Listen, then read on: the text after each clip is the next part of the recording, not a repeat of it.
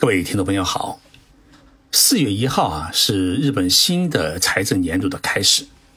安倍首相呢第一次戴上了口罩出席国会的答辩，但他戴的口罩呢不是一般的防护口罩，也不是医用口罩，而是可以不断清洗、重复使用的用布做的口罩。安倍首相在下午举行的新型冠状病毒对策本部会议上表示，他说啊。要通过邮局给日本每一户家庭邮送两只布制口罩。他说，在全国口罩严重不足的情况之下，这种布制口罩呢，可以用普通的洗衣机清洗，而且可以反复使用。阿美首相说啊，我今天戴的口罩就是这种布制口罩。政府呢将准备一亿只这样的口罩来分送给每一户家庭。阿美说。这口罩呢，诶，什么时候提供？现在呢要看生产的情况，但是会从感染情况比较严重的地区开始发送。其实日本人现在关心的问题不是口罩的问题，而是什么时候宣布全国进入紧急状态。但是不管地方政府和医学专家们如何呼吁，安倍就是不宣布封城。安倍首相的心里，他到底是怎么想的？今天的节目啊，我就要跟大家聊一聊安倍为何不封城的理由。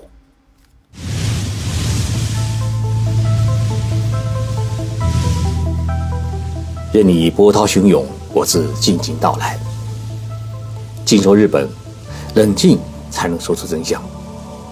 我是徐宁波，在东京给各位讲述日本故事。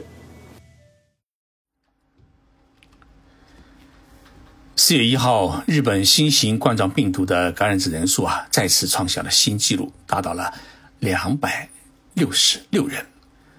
这就使得日本感染总数呢突破了三千人大关，达到了三千两百零七人。其中，日本国内感染人数为两千四百九十五人。另外呢，新增了死亡人数三人，使得全国的死亡人数达到了八十人。那么今天啊。诶，东京呢又新增了九十七名新型冠状的感染者，形势啊还是比较严峻。富士山脚下有一个城市叫山梨县，山梨县政府啊，诶，昨天说，一名不满周岁，其实只有八个月的女婴啊，因为感染了新型冠状病毒，出现了心肺停止的状态。虽然经过抢救，心肺呢恢复了正常。但是目前呢，依然在重症的监护室里面进行抢救。日本全国啊，未满周岁的婴儿因感染病毒陷入重症状态，这还是第一例。这位婴儿的父母亲啊，也经过了检查以后啊，发现都没有感染，都显示是阴性。所以呢，目前就不清楚这位女婴的感染途径到底是从哪里来的。由于这位女婴是在家里面。出现心肺停止的状态，所以呢，呃，事先并不知道其感染了新型冠状病毒，于是呢，送到山梨大学附属医院抢救时，众多的医护人员在毫无防备的情况之下参与了治疗。目前，十四名与女婴有过密切接触的医生护士均被要求在家里面隔离观察十四天。这是一个坏消息，但是也有个好消息。也是发生在山梨大学的附属医院里面。日本发现的第一例新型冠状病毒入侵脑部，导致脑膜炎发作的二十多岁的男青年，他从三月七号被送进山梨大学附属医院之后呢，是一直处于一个严重的昏迷状态，依靠人工呼吸器来维持生命。那么医院投入了呃新型的抗病毒药，叫法匹拉韦。进行了治疗。三月十九号，效果很明显，他就摘除了人工呼吸器，恢复了自主呼吸。那么二十五号呢，从重症病房回到了一般的病房，目前能够说话和自己吃饭、自主行走。山西大学说啊，PCR 的检测已经显示这位男性是阴性，那么再过一个礼拜啊，就可以出院去康复中心进行康复训练。日本已经发生了多起集团交叉感染问题，那么许多人啊也要求众议院不要开会了，这么多老年人政治家们聚在一起啊，万一有人感染，国会各项法案政策就无法审议，日本的政治就会出现停止。但是啊，这些顽固的日本政治家们觉得开会依然很重要，还是觉得天天开会这才是政治家们应有的姿态。于是呢。众议院在没有办法的情况之下，做出一个规定：从四月一号开始，要求国会议员们在国会出席会议时一定要戴口罩，同时在出入会场时必须要用消毒液洗手。虽然安倍首相先前已经表示，三月份口罩的国内生产量将会达到六亿只，但是呢，事实上面市场上依然买不到口罩。一罩难求的问题依然在继续，于是啊，安倍就提出了给每一户家庭先发两只布口罩的决定。我想到一个问题：一户标准家庭至少有三个人，两只口罩该怎么整？安倍首相似乎没有想过这个问题。日本呢，有五千万个家庭需要一只布口罩。有一家服装厂叫盛港，在二月份接到了政府要求加工口罩的指示以后啊，那老板说了一句话，他说：“我们只会缝衣服，不会做口罩，那怎么办呢？那我们就来生产布口罩吧。”所以经过一个多月的努力啊，这家服装厂的女工们硬是用做内衣的布料，二十四小时加班，生产出了大量的白色的布口罩，并将样品呢送到了首相官邸。那么四月一号开始，安倍就戴上了这种布口罩，走进了国会。日本的网络社区啊，因此沸腾起来，把这种口罩呢戏称为是安倍口罩，日文叫做阿贝马斯克。电视台的记者啊，哎，扛着摄像机去营做了采访了一些东京市民，问他们对于安倍发放口罩的看法。大家说啊，好是好，但是呢，我们现在最需要的是。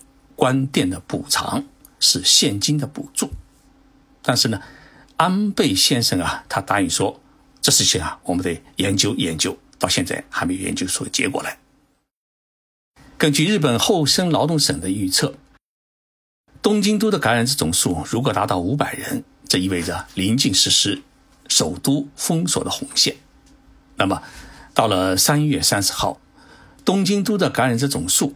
已经达到了四百三十人，进入第二天呢，就要突破五百人。作为一千四百万东京市民的最高的行政长官，小池百合子之事呢，在三月三十号走进了首相官邸，恳求安倍首相依据新型冠状病毒的特别措置法，宣布东京进入紧急状态。但是呢，安倍首相死活就没答应。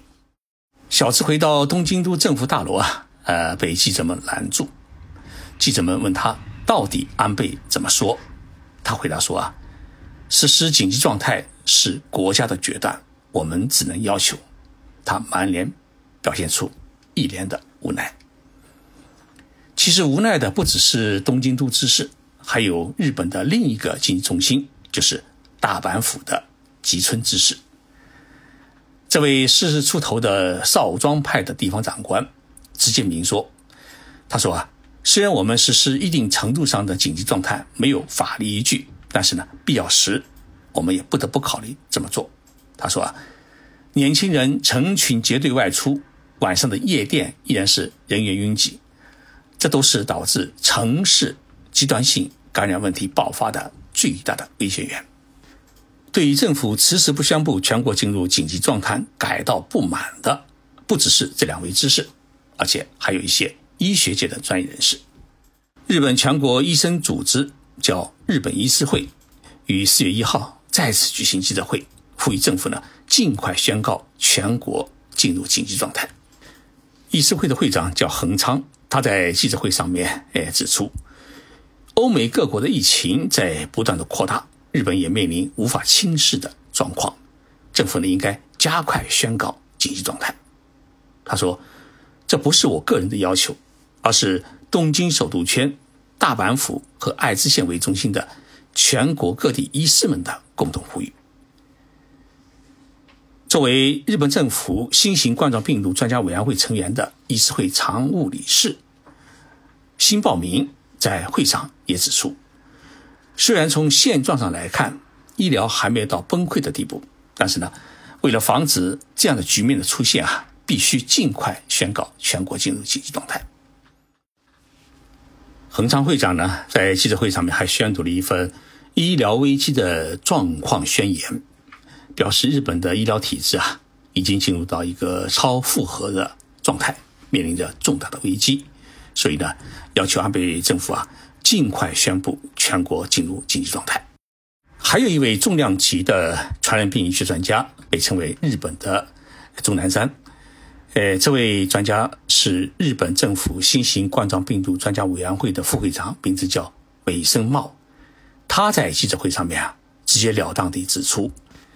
以大城市为中心啊，感染者数呢已经出现了激增的状态，特别是东京、神奈川、爱知、大阪和兵库等五个都府县。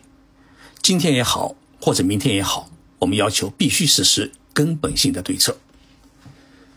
这个安倍首相啊，还是装着没听见。他在四月一号的政府对策本部会上面，只是宣布了两条最新的对策。第一条对策就是我刚才讲过的。通过邮局给每一户家庭分送两只布口罩，这可能会成为日本历史性的笑话。第二呢，从四月三号凌晨开始，对包括中国、美国和欧洲在内的七十三个国家和地区的外国人实施禁止入境的措施。同时呢，对于来自全世界的人，主要是日本人，必须在入境之后呢，到政府指定的设施。隔离观察十四天，这意味着日本开始实施了封国的措施。今天，东京都的感染者人数呢激增了九十七人，总数已经达到了六百八十五人。按照这样的速度发展下去的话，到星期天，也就是四月五号，东京的感染者总数很可能会突破一千人。面对如此严峻的疫情状况，安倍首相他为何？还无动于衷呢。今天下午啊，东京都知事小池百合子呢出演了朝日电台的节目。他在被问到安倍首相为何还不宣布实施紧急状态的问题时，很坦白的说了一句话：“首相首先考虑的是对经济冲击的问题，也就是说，在维持正常的经济与社会活动的同时，最大限度的遏制疫情急剧的扩大。”虽然针对超过二十万感染者的美国社会来说啊，一亿三千万人口的日本，三千多名的感染者，这个数字啊确实不算什么，或者还可以算作是优等生。但是呢，回头看看这几天，像东京永寿的综合医院已经发生了一百多人的集团感染，著名的庆艺术大学的附属医院也因为七名的医护人员和患者的感染。关闭了门诊和急诊。这所大学的附属医院啊，一天有三千多人门诊。那么，关门以后，这三千多名的患者就被拒之门外。医疗体系确确实实已经到了崩溃的边缘。那么，要生命还是要经济？作为一国之首相的安倍，看来依然是两手都不肯放，因为他很清楚。东京的 GDP 占据了全国的三分之一，大阪经济圈的 GDP 也占据了全国的三分之一。这两个经济圈都实施封城的话，那么日本经济必定会一塌糊涂。努力多年并以此为自豪的安倍经济学也将彻底宣告失败。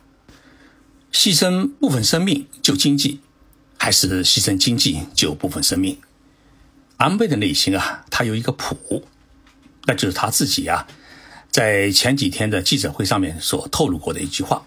这句话是这么说的：“我们必须要与看不见的敌人做长期战斗的准备。知道新型冠状病毒是一场长期战，那么就不想尽早发起总攻，让整个经济蒙受牺牲，熬着，熬到迫不得已时再实施全国的紧急状态。”这就是安倍的思路。问题是，我们的生命到底该怎么办？这个问题啊，其实我们不仅要问安倍首相，也要问我们自己。看来，在这非常时期啊，我们只能自己保护好自己。最近有一些听众朋友给我留言，告诉我啊，在日本留学的孩子没有口罩，问我能不能想办法给孩子们寄一些。我凡是看到过留言的都已经寄了，每人多送五十只口罩。没有看到留言的，抱歉，不是我故意不帮忙。口罩现在从国内寄过来也很困难，因为百分之九十八的中日航线呢都已经取消，在东京羽田机场的停机坪上面。到处停着没有地方可以飞的客机，这种景象啊是几十年都看不到的。我会尽力帮助大家，实在手里没有口罩的话，也请大家原谅。谢谢大家的信任，我们一起来渡过难关。上一期的节目，我在最后播放了一首曲子，不少听众朋友呢表示说很喜欢，希望我们下期节目当中也能插播。闷在家里面啊，其实很需要音乐来舒缓我们的神经。我今天啊，再给大家播放一首日本歌手中岛美嘉的歌曲《雪之华》，希望大家喜欢。